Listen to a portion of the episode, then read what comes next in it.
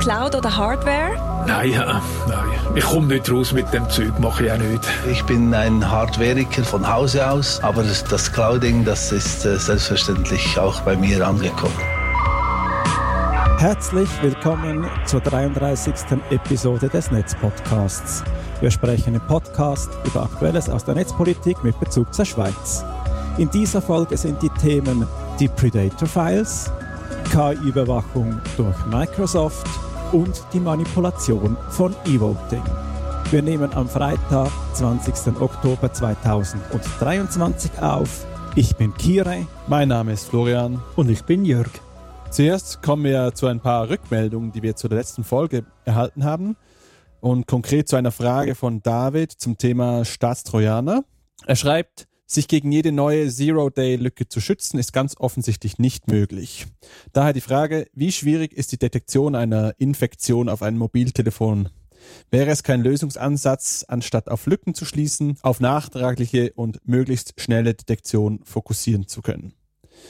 Darauf habe ich mal beim Direktor von Citizen Lab, die diese Analysen auch gemacht haben, äh, nachgefragt, was er denn dazu meint. Und Ron Dybert hat mir geantwortet, dass es äh, leider ziemlich schwierig ist, solche Spionagesoftware zu entdecken auf ein Gerät, weil die Firmen natürlich auch Maßnahmen ergreifen, damit man möglichst lange unter dem Radar bleibt.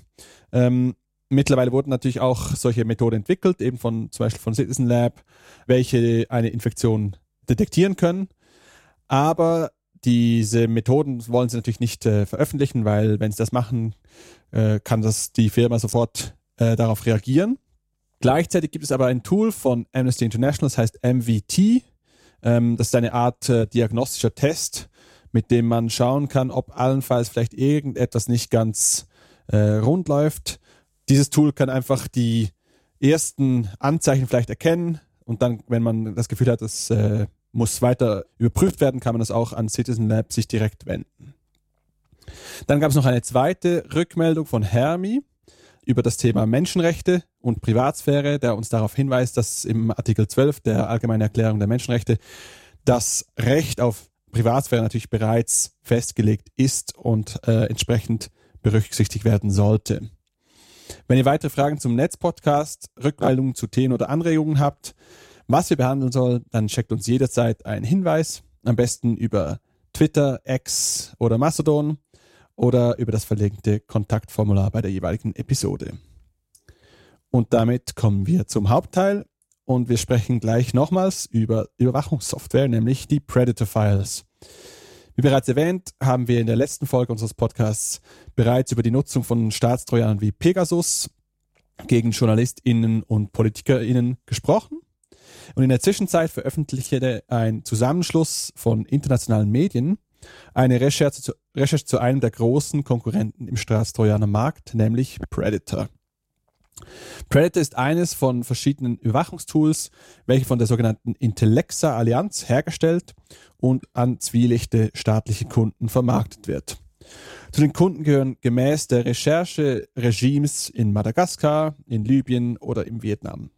Aber auch in Griechenland wurde Predator bereits zur Überwachung und zum Spionage gegen Medienschaffende und PolitikerInnen verwendet. Mit Predator können sich AngreiferInnen offenbar ohne aktives Zutun, also eine quasi eine Zero-Click-Variante, der Zielperson ins Endgerät einnisten.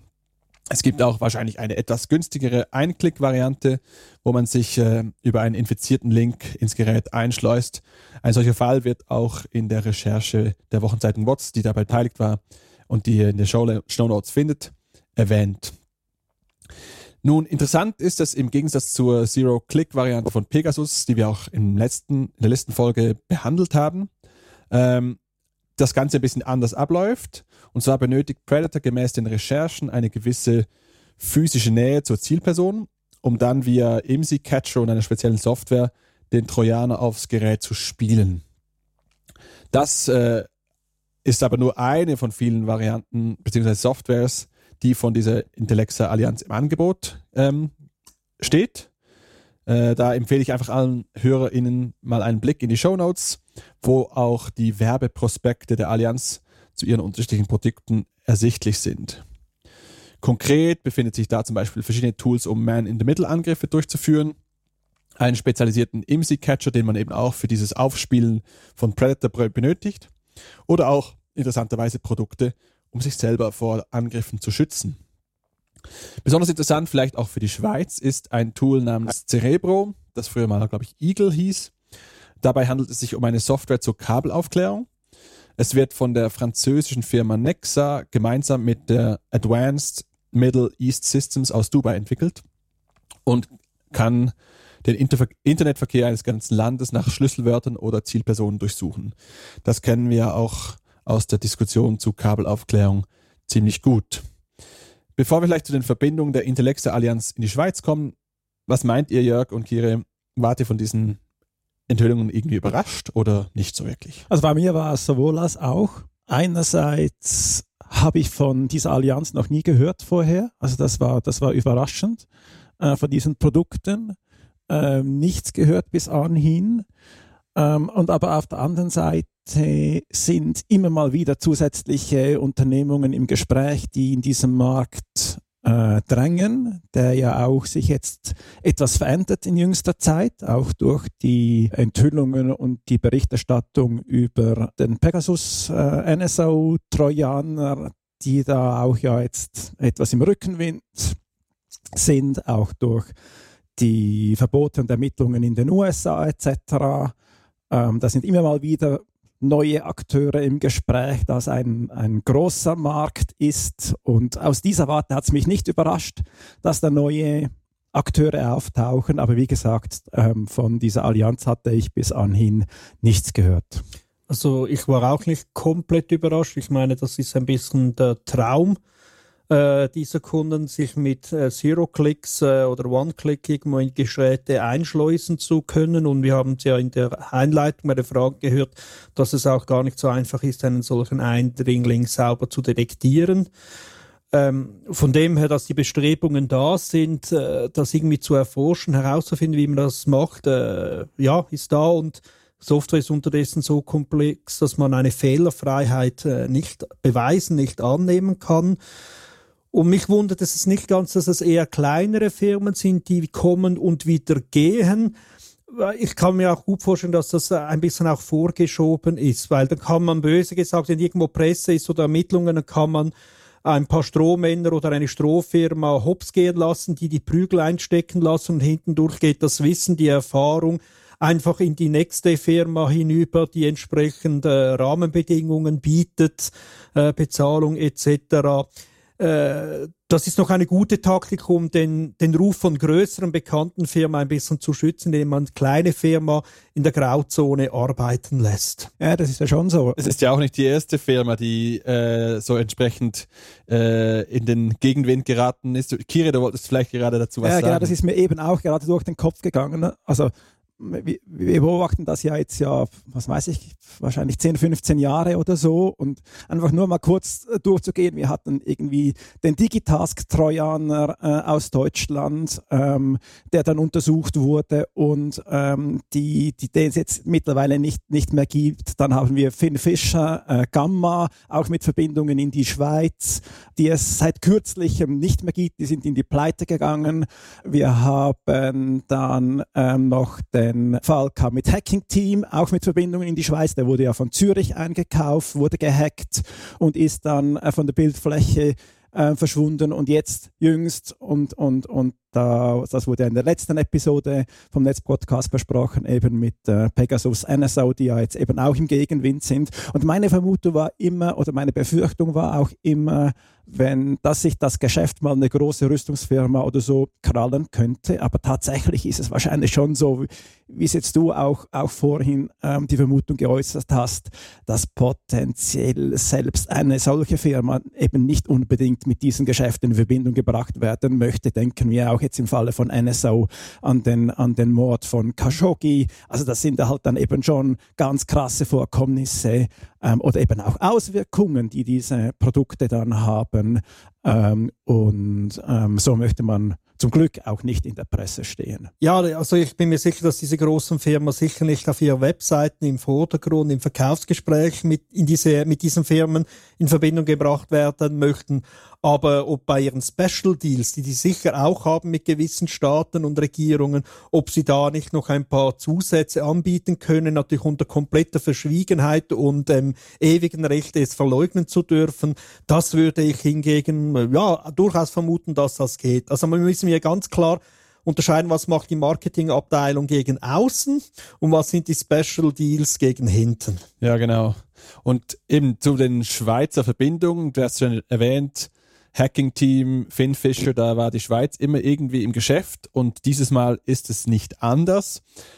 Ähm, offenbar dienen halt die Schweiz und auch die EU der Intellexa Allianz als sicherer Hafen für ihre Geschäfte und das oftmals auch so ein bisschen unter dem Radar der Behörden, weil sie mit irgendwelchen Firmenkomplexen das Ganze natürlich ziemlich undurchsichtig macht. Ähm, da gibt es auch eine schöne Infografik zu dieser Recherche, die man eigentlich kaum entziffern kann, weil es sich um ein solches Labyrinth handelt der unterschiedlichen Firmen, äh, die dabei beteiligt sind. Wie sicherlich klar ist, dass es sich bei solchen Tools und Softwares um Dual-Use-Güter handelt, die eigentlich von Exportkontrollen äh, betroffen sind. Und in der Schweiz wäre für Exportkontrollen das äh, Staatssekretariat für Wirtschaft, das SECO, und das Bundesamt für Zoll und Grenzschutz zuständig. Die haben aber wohl nicht die nötigen Ressourcen und Möglichkeiten, um sich das alles ähm, äh, über, zu überblicken und alle möglichen Akteure aufzuspüren und sind darauf angewiesen, dass die Leute quasi sich selbst anmelden. Wir kommen gleich nochmal darauf zurück. Ähm, in der Schweiz hat es konkret zwei Akteure, die jetzt in diesem Bereich aktiv waren, nämlich der israelische Ex-Geheimdienstler Tal Dillian. Er lebt zumindest teilweise in einem Chalet im Unterwalliser Dorf Champery und äh, gehört zu den wichtigsten Unternehmen hinter, diesen, hinter dieser Allianz. Das fand diese Medienkooperation heraus und hat ihn dann auch besucht, aber nicht erreicht. Und dann gibt es noch Andrea Gambazzi. Er ist ein Tessiner Treuhänder, der zwischenzeitlich mehr als die Hälfte der Stimmanteile eines der eben sehr verwirrten Mutterkonzernstrukturen ähm, der Intellektual Intellexa Allianz besaß und damit auch indirekt die wirtschaftliche Kontrolle natürlich über diese Überwachungssoftware innehatte. Jetzt die Wochenzeitung WOTS schreibt in ihrer Recherche, dass Zitat, sowohl die Verschwiegenheitserklärung von Gambazzi mit dem deutschen Rüstungskern Hensoldt wie auch Diliens potenzielle Geschäftstätigkeit in der Schweiz zählen wohl als Vermittlung von Exportgeschäften und hätten dem SECO entsprechend gemeldet werden müssen. Das passierte also nicht, also das SECO wusste davon nichts. Jetzt die Frage, wie kann man solche äh, Geschäfte als Behörde vielleicht auch überhaupt ähm, überwachen und insbesondere von digitalen Softwares, die in gewissen Ländern hergestellt werden, vielleicht auch nicht mal irgendwelche Grenzen physisch überschreiten müssen. Hier war es ja schon so, da, mussten, da wurden teilweise Aktenkoffer mit IMSI-Catchern darin in einem diplomatischen Flug äh, nach Madagaskar offenbar transportiert, was irgendwie so wie aus einem Spionage-Thriller von John Le Carré zu stammen scheint.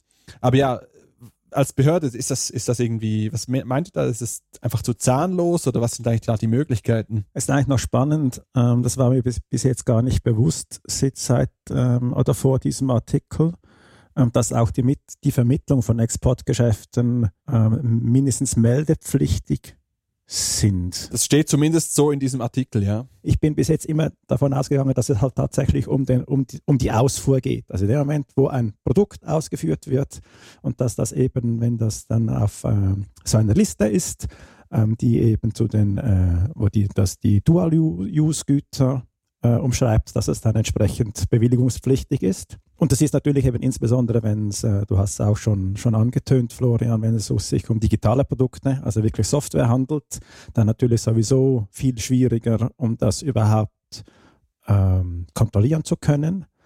Ähm, das fängt ja bereits bei der Entwicklung an. Wo wird eine Software entwickelt? Ähm, die ist vielleicht auf irgendeinem einem Server, auf einer Entwicklungsplattform, vielleicht sogar ist die irgendwo international auf irgendeinem Server. Die Programmierer und Programmiererinnen, das sind Teams, die wohl auch international tätig sind, wahrscheinlich großmehrheitlich auch, auch nicht aus der Schweiz oder auch im vorliegenden Fall nicht aus der Schweiz. Und was ist es dann für ein Produkt?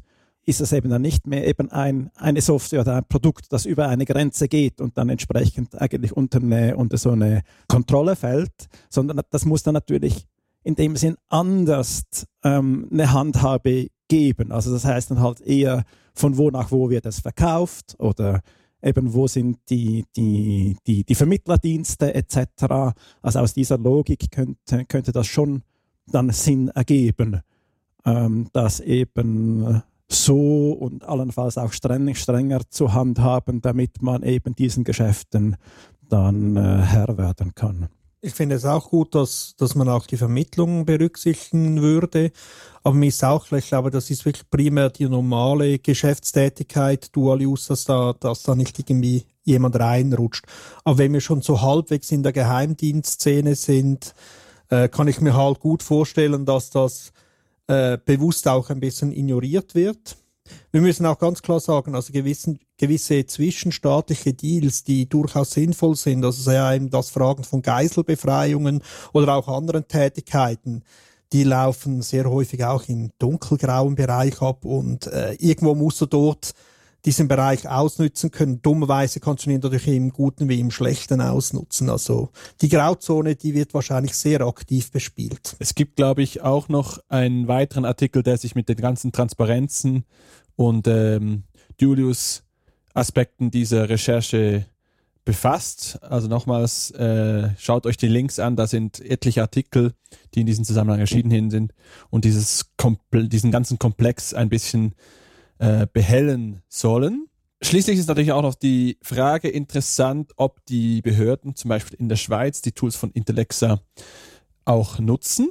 Ähm, wir wissen ja nach wie vor nicht genau, wer die Spionagesoftware des ähm, Bundes herstellt und welche in, in genutzt werden.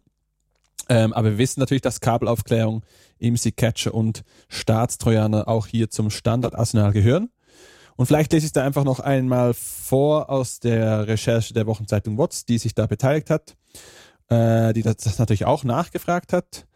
Zitat, auf eine Anfrage gestützt auf das Öffentlichkeitsgesetz verweigern das Bundesamt für Polizei FEDPOL, der Nachrichtendienst des Bundes NDB sowie die Rüstungsbeschaffungsbehörde Armaswiss zuerst jegliche Auskunft mit Verweis auf die innere und äußere Sicherheit der Schweiz. Nach einer Schlichtungsverhandlung beim eidgenössischen Datenschutzbeauftragten gibt das FedPol dann aber zu, dass es sich laufend über neue Produkte und Hersteller von Überwachungstechnologien informiere. Dazu gehörten auch in Zitat unverbindliche Treffen, Zitat Ende, an denen Produkte präsentiert würden. Und jetzt noch ein Zitat. Solche haben auch mit der Firma Intellexa und der NSO Group stattgefunden. Zitat Ende. Es ist also klar, das FedPol interessierte sich zumindest für die umstrittenen Intellexa-Produkte. Bei der Frage, ob es das, den Predator-Trojaner am Ende auch gekauft hat, mauert das Bundesamt für Polizei dann wieder. Zitat Ende. Ja, da kann man jetzt natürlich wunderschön spekulieren, ob äh, die Schweiz Predator oder Pegasus verwendet. Klar ist, irgendeiner wird es sein, oder? Ja, das ist, das ist genau so. Und da wird es neben diesen zwei wird es noch ein, zwei, drei andere geben die jetzt vielleicht noch nicht so bekannt sind. Da werden aber auch hin und wieder werden ähm, Namen rumgereicht. Ähm, aber die Grundproblematik ist ja eigentlich überall dieselbe. Und das hat sich ja eben auch die Geschichte gezeigt oder auch die, die Firmen, ähm, die ich ja vorhin aufgezählt habe, dass, dass eben die Grundproblematik und die Verstrickung mit autoritären äh, Regimen, dass das ähm, dann ähm, ähm, eben an unterschiedliche Akteure verkauft werden, auch die Problematiken, dass die eben auf äh, Sicherheitslücken angewiesen sind ähm, und dass die dann plötzlich Behörden Interesse haben, dass die eben offen bleiben und nicht geschlossen werden und wir also alle ähm, ungeschützt sind. Die Frage nach dem sehr tiefen Eingriff in die, in die Privat- bis in Teamsphäre, die eben einen solchen Zugriff auf die Handys zulässt. Die Fragen bleiben ja überall bei allen Herstellern dieselben oder mindestens sehr ähnlich. Also von daher macht es dann am Ende des Tages gar nichts wirklich aus, wer wirklich, wer wirklich das Produkt liefert, sondern es ist grundsätzlich eben ein Problem und diese Staatstrojaner dürfen nicht verwendet werden, eben aus den verschiedensten, verschiedensten Gründen. Aber natürlich ist dann natürlich dann schon auch spannend, eben woher kommt's und wie wie kann man diesen Firmen dann äh, habhaft werden. Ähm, aber wir brauchen da einfach äh, griffigere äh, ähm, Mittel und eben auch Willen, um solche Einsätze zu verhindern.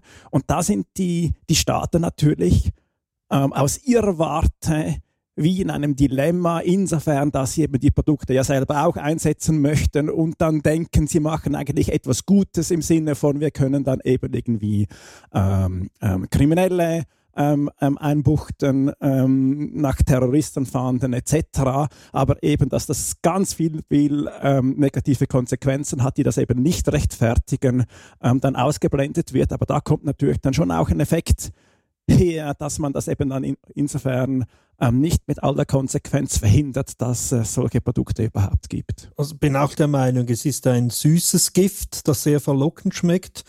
Oder eben auch ein Aspekt äh, ist ja, dass man auch gefälschte Beweismittel jemanden sehr äh, zuverlässig unterschieben kann, also eigentlich in diese Richtung arbeiten kann. Und äh, es ist immer die Gefahr, wenn ein Staat einsetzt, dann wird der andere Staat sagen, ja, ich mache es auch und noch ein bisschen mehr, damit ich im Vorteil bin. Und da geht es so ein Race to the Bottom. Und, und das gibt es ja schon in verschiedenen, und das gibt es auch bei Einsatz von Kriegsmaterial, ist das auch immer wieder die, die Diskussion, was ist alles noch äh, erlaubt, was nicht. Äh, das ist auch immer so eine Frage. Und da muss man als Öffentlichkeit, also als Gesellschaft immer auch ein bisschen dagegen halten. Einen gewissen Einsatz dieser Tools wird es immer geben, aber die Frage, was ist eine, eine vernünftige Dosis, dass man wirklich auch primär hofft, im, im Guten arbeiten zu können, wo ist es dann wirklich nur noch reiner Selbstzweck, der dann äh, eigentlich bis hin zur Willkür geht. Und wenn man dann sieht, dass die Kunden eben solche Staaten sind, die Rechtssicherheit, Öffentlichkeit, der Transparenz überhaupt nicht achten, äh, dann ist natürlich schon die Frage, ähm, ist, das eine, ist das eine gute Zusammenarbeit? Ist das ein, ein Lieferant, den man in seinen Büchern haben will oder nicht? Ja, das ist, glaube ich, ein sehr schönes Schlusswort zu diesem Thema und dann äh, würde ich vorschlagen, gehen wir gleich weiter mit Jörg, oder? Ja, dann darf ich übernehmen. Äh, Microsoft hat seinen Servicevertrag auf diesen Oktober äh, erweitert und zwar um ein paar Dinge, die durchaus erwähnenswert sind. Ich bin darauf gestoßen über deinen YouTube-Videokanal, einen deutschsprachigen, der sich auch um IT-Sicherheit kümmert. Äh, The Morpheus heißt er. Äh, ich finde ihn nicht allzu schlecht. Und er selber wurde von seinen Leuten und seinen äh, Abonnenten etc. auf verschiedenen Kanälen darauf aufmerksam gemacht. Was ist jetzt neu? Microsoft will jetzt viel stärker oder viel äh, umfassender KI einsetzen um in den vorhandenen Daten nach illegalem Material und nach Keywords zu suchen. Was ganz klar ist, es ist äh, Fokus ist auf den Daten in der Cloud. Aber also OneDrive oder andere Services wären betroffen, sobald ihr also Daten in der Cloud habt oder sogar mit anderen teilt, also über äh, Teams, äh, Outlook oder was auch immer, ist neu die Möglichkeit da, dass äh, Microsoft das systematisch prüft. Einerseits werden sogenannte Foto-DNAs und der Spawner dazu für Videos benutzt. Was, sind, was ist Foto-DNA? Also äh, es gibt ja definitiv Fotografien, die inhaltsmäßig verboten sind. Also das klassische Beispiel, das überall genannt wird, ist äh, Kinderpornografie etc. Und von bekannten solchen Werken, Fotografien, Videos kann man eine Art DNA-Abdruck äh, erstellen, der auch dann erhalten bleibt, wenn man das Bild leicht verändert. Also man kann eine kürzere Version des Videos nehmen oder das Bild auffällen, die Farbgebung ein bisschen abändern. Dieser DNA-Abdruck bleibt erhalten. Und so kann man also auch Varianten des ursprünglich erstellten Materials relativ schnell identifizieren.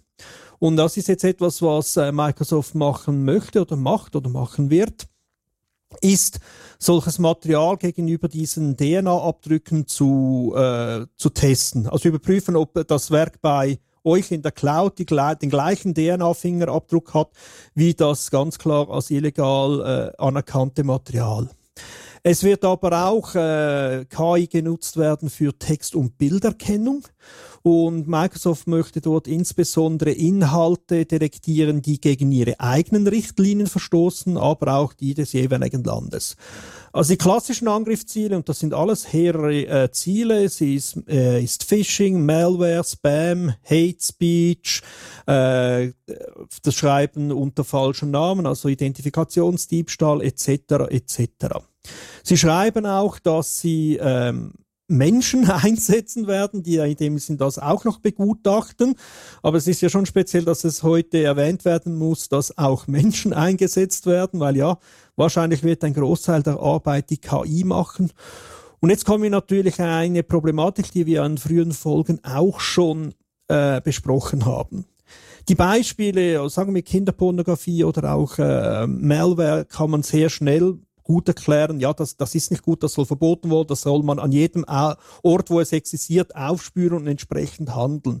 Es gibt aber auch immer wieder Fälle, falsch-positiv-Fälle, wo, wenn man das genauer anschaut, warum jetzt dieses Bild existiert, das ein völlig normaler Grund ist. Also klassisch sind jetzt äh, bei pornografischen Darstellungen äh, unter Umständen ist es eine Fotografie, die im Zusammenhang mit Telemedizin genutzt werden muss. Und solche Fälle gab es schon dass jemand äh, dem Arzt ein Bild des Sohnes, der sich bei einem normalen Unfall im Genitalbereich verletzt hat, ihm das schickt, um herauszufinden, muss ich jetzt in den Notfall, ist es gefährlich, wie soll ich handeln? Also eine normale Vaterrolle einnimmt und das Vertrauensverhältnis zum Arzt, der nun halt mal ja den Genitalbereich seiner Patienten durchaus kennt und dann in die Falle tappt, dass dieses Bild in einem anderen Kontext einen primär pornografischen, äh, eine, eine pornografische Aussage hat und entsprechend darum kämpfen muss und teilweise noch dran ist, äh, wieder an seine, an seine Account zu kommen. Weil Microsoft erlaubte sich dann, wenn sie Verstöße sehen, diese Material, das Material zu blockieren,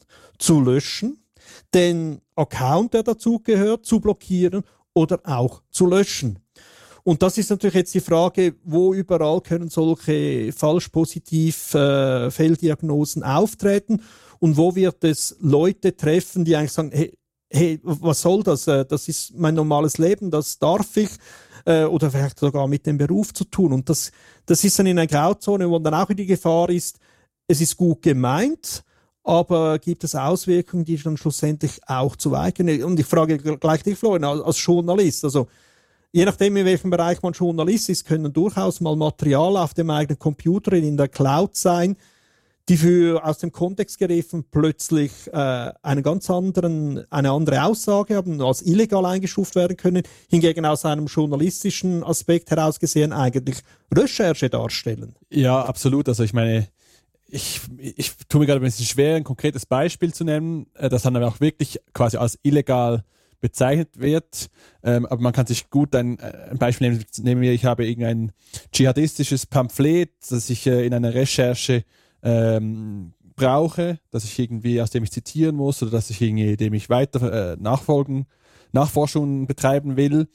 Das befindet sich im, auf meinem, auf, sagen wir einfach auf meinem Gerät und dann wird das synchronisiert in die Cloud, wird entsprechend vielleicht dann ähm, geflaggt und gilt vielleicht auch in einer gewissen Zukunft, man weiß ja nicht, wie sich die, die rechtlichen Spielregeln ändern, als illegal ähm, dann kann es schon schnell passieren, dass ich dann eben in, in, eine solche Situation hereinkomme, wie du sie vorhin beschrieben hast, dass meine, mein Arbeitsgerät, ähm, meine ganze quasi Möglichkeit mit Leuten zu kommunizieren unter Umstand auch mit meiner gewohnten E-Mail-Adresse verunmöglicht wird, weil mein Account einfach gelöscht wird zum Beispiel.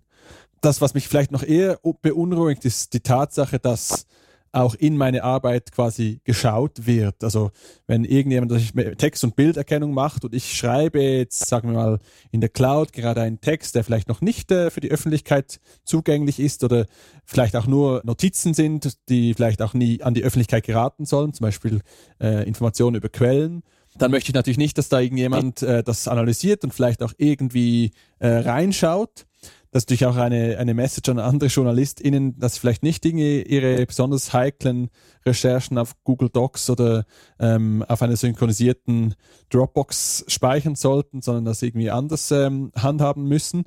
Das passiert aber auch gleich einfach ziemlich schnell mal. Also ich finde es schon sehr problematisch, dass das überhaupt getan wird, auch wenn natürlich die Ziele nachvollziehbar sind, äh, wie du ja bereits erklärt hast, aber die Eingriffe sind dann halt doch sehr tief für viele Leute, die halt eben äh, das beruflich machen müssten oder auch überhaupt keine bösen Absichten dahinter haben. Vielleicht wollen sie, schreiben sie nur einen Roman, in dem irgendwie Stichwörter vorkommen, die geflaggt werden und dann sind sie bereits schon irgendwie ähm, im, im Visier von solchen, von solchen Tools. Ja, ich könnte mir noch eine fast fiesere Attacke vorstellen. Also jemand schickt dir Material zu, weil er dich auf eine Story äh, bringen will.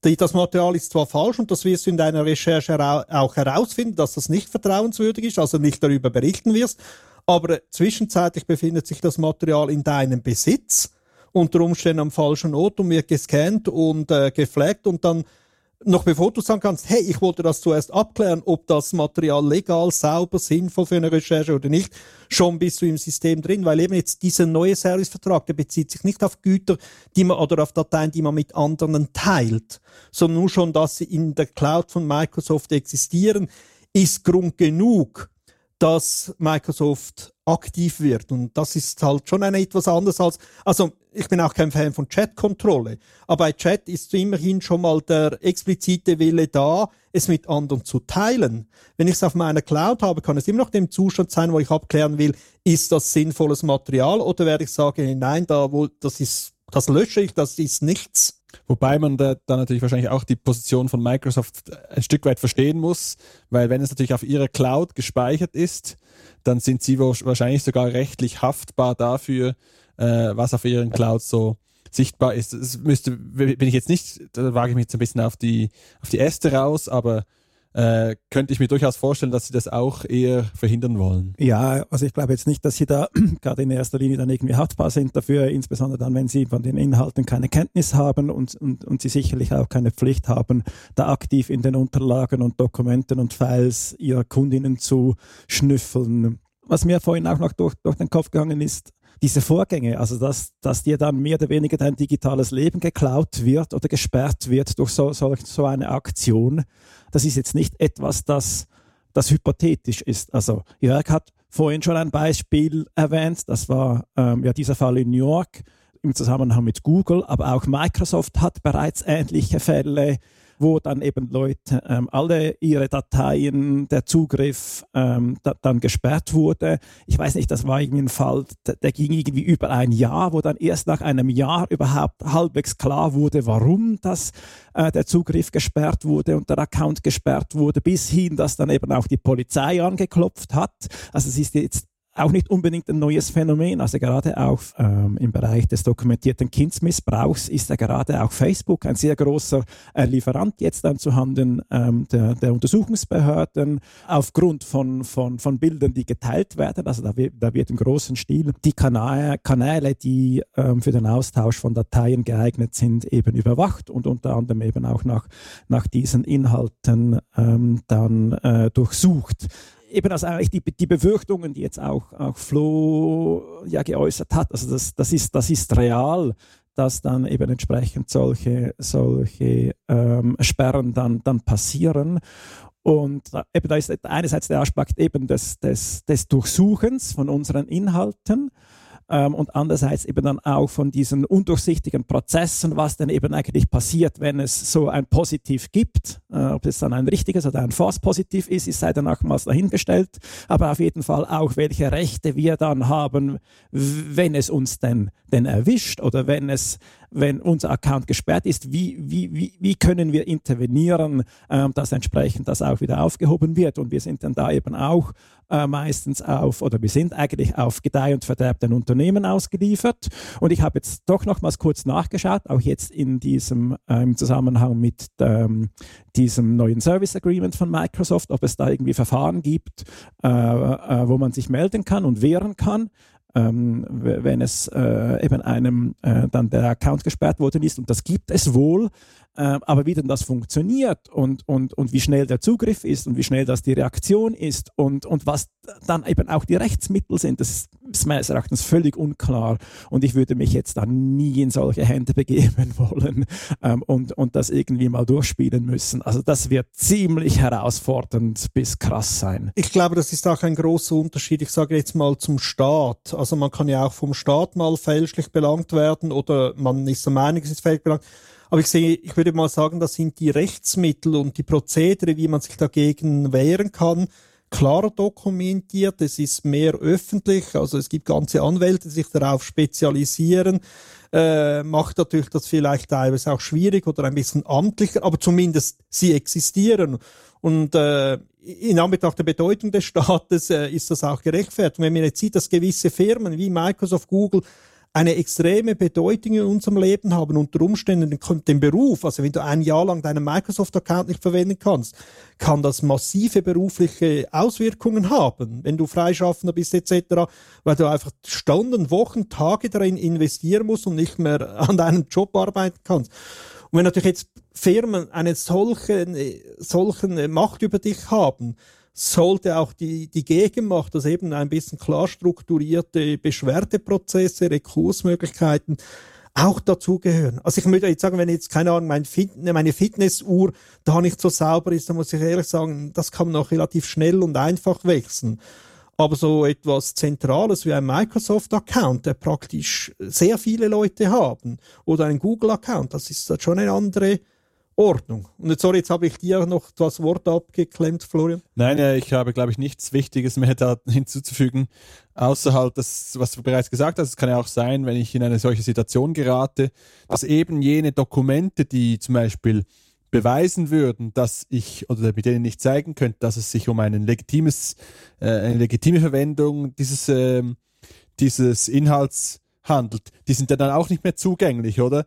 Ähm, und das ist ja dann absurd, oder dann bist du in einer, in, einer, in einer Situation gefangen, aus der du halt nicht mehr rauskommst. Und wie sollst du dann noch irgendwie den Leuten beweisen können, hey, ähm, ich, ich habe das äh, aus legitimem, äh, legitimem Nutzen auf meinem Computer gespeichert gehabt. Wenn ihr euch das Video von, von dem Morpheus anschaut, der geht auf den Aspekt auch ein. Er ist unter anderem Penetration Tester und er sagt auch, gewisse Software, die er beruflich nutzen muss, würden wahrscheinlich da darunter fallen und dass er jetzt viel klarer trennen muss, was macht er auf einer Windows-Maschine oder auf einer separaten Linux-Maschine, zum genau dort nicht reinzufallen. Er ist sich auch sehr unsicher, was, ich, was das genau für ihn bedeutet, beruflich. Und wenn ihr den Bericht hört, etwas, wo wir nicht ganz so sicher sind, er erwähnt auch, dass die lokale Festplatte äh, gescannt werden könnte. Ähm, auf unsere oder Kires Recherche können wir das so direkt nicht bestätigen. Also es ist wirklich noch nicht ganz alles definitiv klar und wir vermuten, dass Microsoft wahrscheinlich die Lokale nicht scannt, aber wir müssen auch sagen, in gewissen Orten ist es auch eher vage formuliert. Die Firmen wollen natürlich auch hier entsprechend die Hintertürchen ein bisschen offen haben, falls mal irgendjemand klagt, dass der Anwalt kann sagen, ja nein, das ist so zu verstehen, nicht so wie vom Kläger äh, dargelegt. Also das Thema ist nicht neu. Ich glaube, mit dieser Ausrollung dieses neuen Servicevertrags von Microsoft nimmt es einfach eine größere Dimension an. Insbesondere eben auch Dokumente, die ihr nicht mit anderen teilt oder kommuniziert, sondern eigentlich für euch selber habt. Das ist durchaus ein bisschen eine neue Dimension. Wir werden an dem Thema dranbleiben und äh, wir sind auch gespannt, was verschiedene Juristen zu diesem neuen Servicevertrag oder auch bei anderen Firmen sagen werden. Und ich glaube, jetzt können wir das Thema wechseln zu etwas komplett anderem. Ja, dann würden wir noch ähm, das dritte Thema angehen und zwar ist es die Manipulation von E-Voting und zwar der Auslöser, damit wir das äh, Thema heute aufbringen, ist ein Artikel von Andreas Kuster um, ähm, ihr findet den Artikel äh, in den Show Notes und er trägt den Titel Know the Protocol und zwar wie man Wahlmanipulationen im E-Voting-System der Post verhindert. Der Artikel ist auf Englisch ähm, und ähm, er ist, äh, also der Andreas Kuster ist ein Auslandschweizer. Ähm, er stammt aus dem Kanton St. Gallen Und wie alle AuslandschweizerInnen aus den Kantonen Basel-Stadt, St. Gallen und Thurgau konnte auch er an den nationalen Wahl Wahlen von äh, diesem Sonntag elektronisch abstimmen. Und das hat ihn auch dazu gebracht, sich die Sache etwas genauer anzuschauen. Und der Artikel ist interessant, weil er zunächst den Ablauf von E-Voting beschreibt. Und dies ist insofern interessant, dass dieser Vorgang deutlich komplexer ist, als man sich dies gemeinhin vorstellt. Es wird ja auch oft das Argument für E-Voting angebracht, dass sich durch die Einfachheit von E-Voting die Stimmbeteiligung erhöhen ließe. Ähm, und ich würde jetzt aber mal behaupten, dass das briefliche Abstimmen äh, deutlich einfacher ist, ähm, als dies per E-Voting zu machen. Und er beschreibt dann eben dieses, dieses Verfahren. Und dieses tue ich jetzt auch mal kurz nachzeichnen. Ähm, und das Verfahren beginnt damit, dass man als erstes die gesetzlichen Bestimmungen abnickt, gefolgt von der Eingabe eines Initialisierungscodes, den man auf dem Stimmrechtsausweis findet und der Eingabe seines Geburtsdatums. Also das sind die ersten beiden Schritte, die man ähm, machen muss äh, beim E-Voting. Im Anschluss kann dann die Stimme erfasst werden, also für wen, dass ich äh, meine Stimme abgeben möchte. Das muss dann kontrolliert werden, das wird dann verschlüsselt und das wird dann übermittelt. Und nach diesem Vorgang werden dann Prüfcodes zurückübermittelt, also vom E-Voting-Server, dann zurück zur abstimmenden Person. Und hier gibt es dann Prüfcodes sowohl für die gewählte Partei wie auch für jede gewählte Person. Und diese Prüfcodes müssen dann mit den Codes wiederum den, auf, von den, aus den Wahlunterlagen, die man per Post zugeschickt bekommen hat, verglichen werden. Und falls diese Codes übereinstimmen, kann man wiederum mit einem Code, den man in den Wahlunterlagen findet, eigentlich bestätigen, dass jetzt eigentlich die Prüfung stattgefunden hat und alles gut ist. Und dann gibt es nochmals einen Schritt, da bekommt man dann nochmals einen Finalisierungscode angezeigt, der wiederum mit dem Code aus dem Stimmrechtsausweis übereinstimmen muss, den man also überprüfen muss. Ähm, also der Artikel von Andreas Kuster ist auch dahingehend ans Herz gelegt, da er eben auch mit Screenshots zeigt, wie das alles aussieht. Also da kann man sich dann auch nochmals ein gutes Bild machen, wie eben das Verfahren äh, abläuft, damit man so elektronisch abstimmen kann. War euch das Verfahren bekannt? Florian und Jörg, habt ihr bereits einmal elektronisch abgestimmt? Ja, also ich habe das als äh, mal irgendwie ein öffentliches Testsystem zur Verfügung gestanden hat, habe ich das mal durchgespielt und kannte in dem Sinn äh, diese Prüfcodes schon und hatte jetzt auch äh, das Vergnügen, jemanden aus dem Kanton Basel-Stadt äh, quasi über die Schulter zu schauen, wie sie dieses E-Voting-System benutzt hat, weil diese Person ebenfalls im Ausland lebt. Da sind mir schon so einfach ein paar Sachen aufgefallen, die äh, auch Andreas Kuster dann beschreiben wird, die du vielleicht auch noch erwähnst, die nicht ganz selbsterklärend sind. Also eben zum Beispiel diese Prüfcodes, ähm, die verteilen sich auf allen möglichen Blättern. Und ähm, wenn man da die Anleitung nicht genau liest, dann passieren dann vielleicht auch die ein oder anderen Fehler. Ähm, die du vielleicht noch erklären wirst nachher. Aber es ist auf jeden Fall nicht so trivial, wie es immer vielleicht ähm, gesagt wurde. Wobei man natürlich auch sagen muss, dass jetzt mit den nationalen Wahlen ähm, das Ganze ein bisschen komplexer ist, vor allem wenn man in einem Kanton lebt wie irgendwie Zürich, wo es weiß nicht wie viele hundert KandidatInnen gibt äh, und entsprechend die Prüfcodes dann auch irgendwie mehrere Seiten lang ähm, abgetippt werden. Also ich, es war im Kanton Basel-Stadt, da gibt es fünf Sitze. Ähm, Entschuldigung, vier, ah ja, das ist ja äh, das große Dilemma jetzt. Ähm, und selbst da waren, das waren irgendwie vier A4-Blätter nur mit Prüfcodes von all den unterschiedlichen ähm, Kandidatinnen und Kandidaten. Da kann man sich mal vorstellen, wie das im Kanton Zürich oder im Kanton Bern ablaufen würde. Also ich selber habe auch noch nie elektronisch abgestimmt, aber in meiner Zeit, als ich noch Kantonsrat in Zürich war, äh, war ich in der Kommission für Staat und Gemeinden und da wurde, wurde auch immer wieder darüber diskutiert, über die Vorteile. Und da wurde auch diskutiert, ja, wann ist es wirklich effizienter? Weil jetzt ist ja ein, ein System, wo man Papierunterlagen bekommt und dann elektronisch abstimmt. Das heißt, der Aufwand für den Staat mit all den Papierunterlagen ist immer noch da und die Kosten.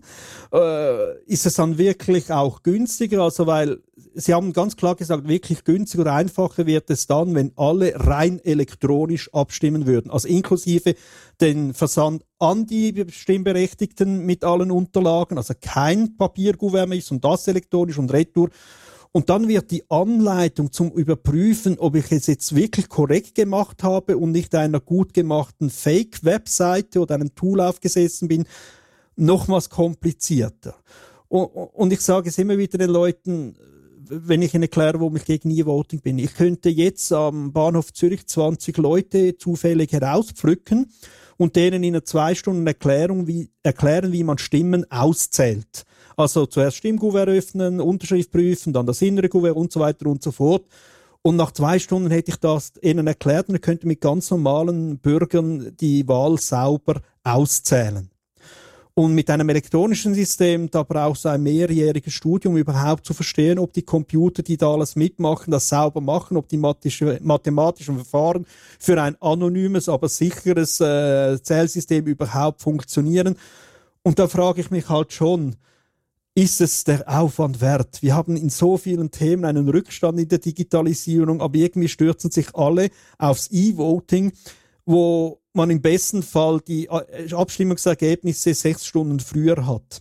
Aber zwei Tage später wird das heißen, am 22. Oktober 2023 wurden gewählt und nicht am 22. Oktober um 12.13 Uhr. Also ich frage mich immer, also Risiko-Nutzen-Analyse ist eigentlich beim E-Voting eine Katastrophe. Ja, du hast es jetzt auch schon äh, etwas angetönt, äh, respektive wieso das so die Idee des komplett dematerialisierten E-Votings, also wo überhaupt keine Briefpost mehr stattfindet, eine schlechte Idee ist. Das hat jetzt eben ähm, auch der Andreas Kuster in, in seiner weiteren Untersuchung ähm, sehr schön gezeigt. Und zwar jetzt ja eigentlich ausgehend von diesem Prozess ähm, den wir jetzt vorher beschrieben haben, der ja eben eigentlich diese sogenannte individuelle Verifikation gewährleisten soll. Also hier geht es darum, äh, bei der individuellen Ver Verifikation, dass die Stimme, so wie sie eben von der abstimmenden Person ab oder an ihrem Computer eingegeben worden ist, dass sie auch tatsächlich im E-Voting-System ankommt. Also dass sie so übertragen wird, wie ich sie eben eigentlich abgegeben habe und dass sie unterwegs eben nicht manipuliert worden ist, dass sie also weder auf dem Gerät noch auf dem Übertragungsweg verändert worden ist. Und Andreas Kuster hat nun ähm, im Rahmen eines Proof of Concepts ein Browser-Plugin geschrieben, das den Ablauf äh, dieses Vorgangs und die angezeigten Webseiten durch eine sogenannte Man-in-the-Middle-Angriff. Angriff. Also das Browser-Plugin hat sich dann eigentlich zwischen seiner Browser-Anzeige und dann den E-Voting-Server als Zwischenschicht eingeschaltet und dann entsprechend die Daten, die hin und her geschickt werden, ähm, manipuliert. Und zwar haben da zweierlei Manipulationen stattgefunden. Einerseits wurden eben vom Plugin dann gefälschte Stimmen abgegeben, also nicht die, die Andreas Kuster oder eben eigentlich die Person, die ähm, wählt oder abstimmt, abgegeben hat, sondern eben nach dem Willen ähm, des Plugins, respektive der Person, die das äh, Plugin geschrieben hat. Das war die eine Fälschung und die andere äh, Fälschung oder Manipulation war, dass in dem Schritt, wo die Prüfcodes für die gewählte Partei und Personen angezeigt werden, dass diese Webseite so angepasst wurde, dass der Eindruck erstanden ist, dass die Codes hier nicht eingegeben werden müssen oder dass sie eben hier eingegeben werden müssen und nicht angezeigt werden, damit man sie überprüfen kann mit denen, die in den Wahlunterlagen stehen. Und, und gleichzeitig wurde der Erklärtext so angepasst, dass das eben dann zu dieser Eingabe passt und anstatt der Codes wurden auch dann tatsächlich Eingabefelder angezeigt. Also das wurde sehr schön, ähm, eigentlich der Mechanismus einfach umgedreht und etwas anders vorgespielt und so eben eigentlich die Überprüfung dann ausgehebelt.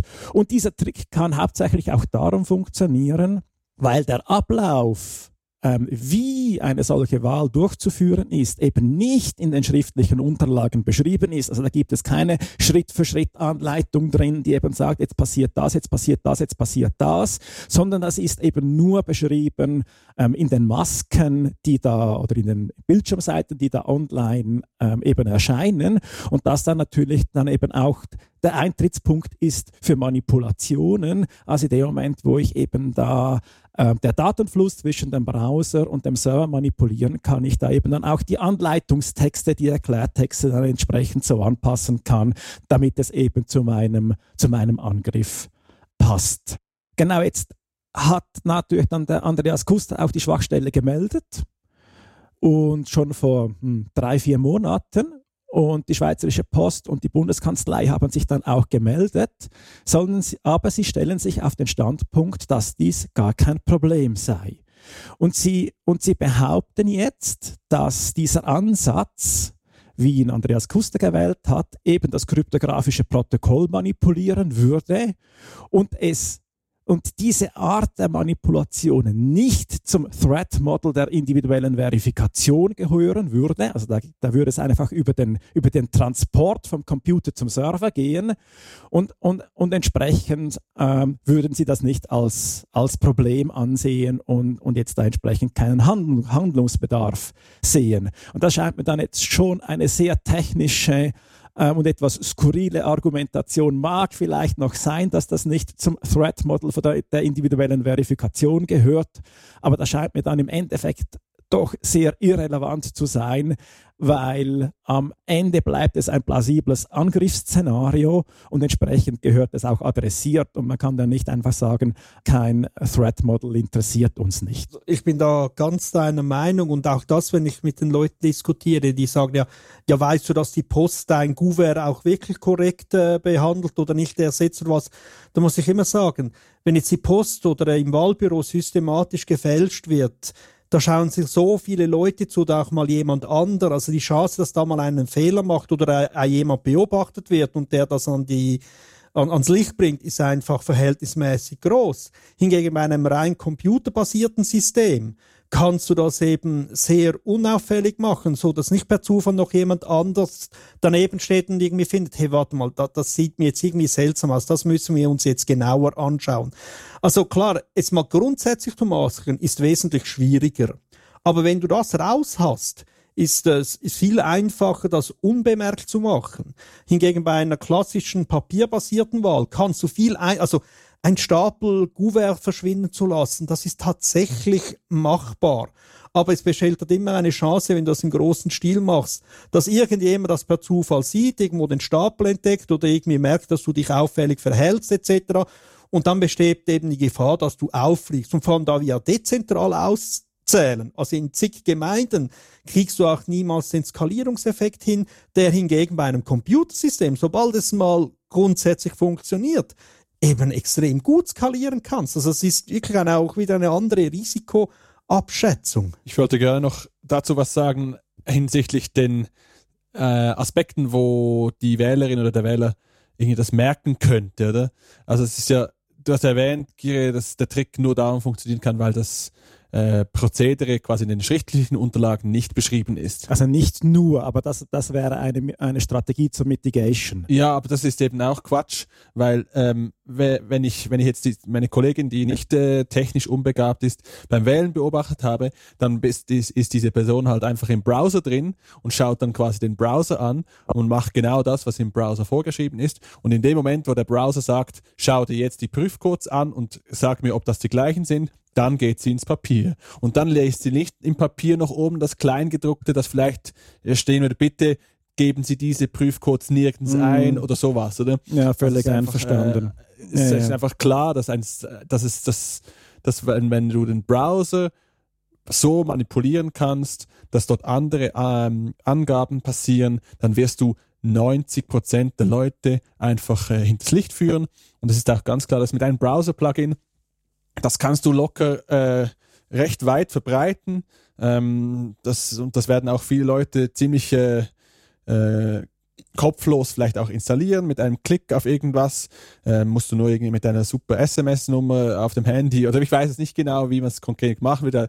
Es ist sicher sehr, sehr einfach zu, zu, zu bewerkstelligen. Ja, ja, also in dem Sinn auch ja Browser-Plugins mit, mit Malware drin oder mit, mit, mit Funktionen, äh, die jetzt nicht äh, gerade mit dem im Zusammenhang stehen, was du eigentlich machen möchtest ähm, und, und gegen dich wirken. Das ist jetzt auch nicht unüblich. Also das gibt, da werden immer wieder hunderte von Plugins aus den Stores ähm, ausgemistet, die eben ähm, Funktionen drin haben, ähm, die man nicht haben möchte. Und da lässt sich ja auch überlegen, ob man irgendwie ein Plugin anbietet, das eben gerade mit Wahlen zusammen ähm, irgendwie einen Mehrwert bringen, eine Übersicht bringen, irgendwie im Zusammenhang mit Smart Vote, keine Ahnung was. Ich, ich, ich spinne jetzt einfach mal eine kurze Idee, die eben im Zusammenhang mit, mit Wahlen und Abstimmungen steht und dir da irgendeinen Mehrwert bringen soll für deine, für deine Entscheidungsfindung und dann eben ähm, im Hintergrund gerade eine solche Man-in-the-Middle-Attacke machen kann und dann eben ähm, entsprechend die, die Wahlen manipulieren kann.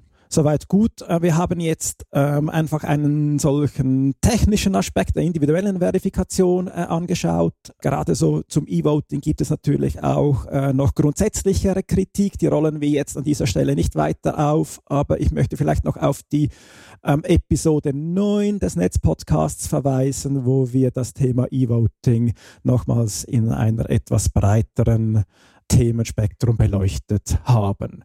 Dann würde ich sagen, dann gehen wir über zu den Kurznachrichten und Fundstücke.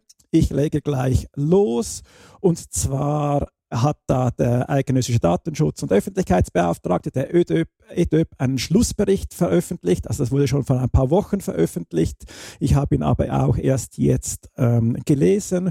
Und zwar dreht, es, dreht sich der um die abhanden gekommenen Covid-Testdaten. Ihr mögt euch erinnern, wir haben in der Folge 28 darüber berichtet, wie sich der EDÖP manchmal etwas schwer tut, wenn er involviert wird, wenn ethische Hacker ihnen Daten in die Hände fallen. Und er hat daher ja ein Merkblatt veröffentlicht äh, im Umgang mit diesen äh, Daten und ein Auslöser dürfte dieser Fall von den verloren gegangenen Anführungsschlusszeichen Covid-Testdaten gewesen sein. Ihr findet den Link zum Schlussbericht in den Show Notes. Genau, und ich habe euch noch was äh, Passendes zum Wahlkampf mitgebracht. Wir haben ja in der Folge 30 bereits über die Auswirkungen des digitalen Wahlkampfs und insbesondere von KI berichtet, äh, auch hinsichtlich äh, manipulierten Videos und so weiter. Und jetzt just kurz vor, eine Woche vor dem Abstimmungstermin hat dann der SVP-Nationalrat Andreas Glarner ein eben solches Sky-Video veröffentlicht, in dem die Basta-Nationalrätin Sibyl Aslan angeblich dazu ausruft, in Anführungszeichen kriminelle Türken auszuschaffen. Das ist natürlich völliger Quatsch, dass sie das jemals sagen würde. Ähm, da sieht man einfach, wie einfach das ist. Äh, dieses Video wurde dann auch super provisorisch ähm, gelöscht äh, und es ist jetzt unklar, wie das natürlich weitergeht und vielleicht auch, was das für Auswirkungen haben wird auf zukünftige demokratische Prozesse.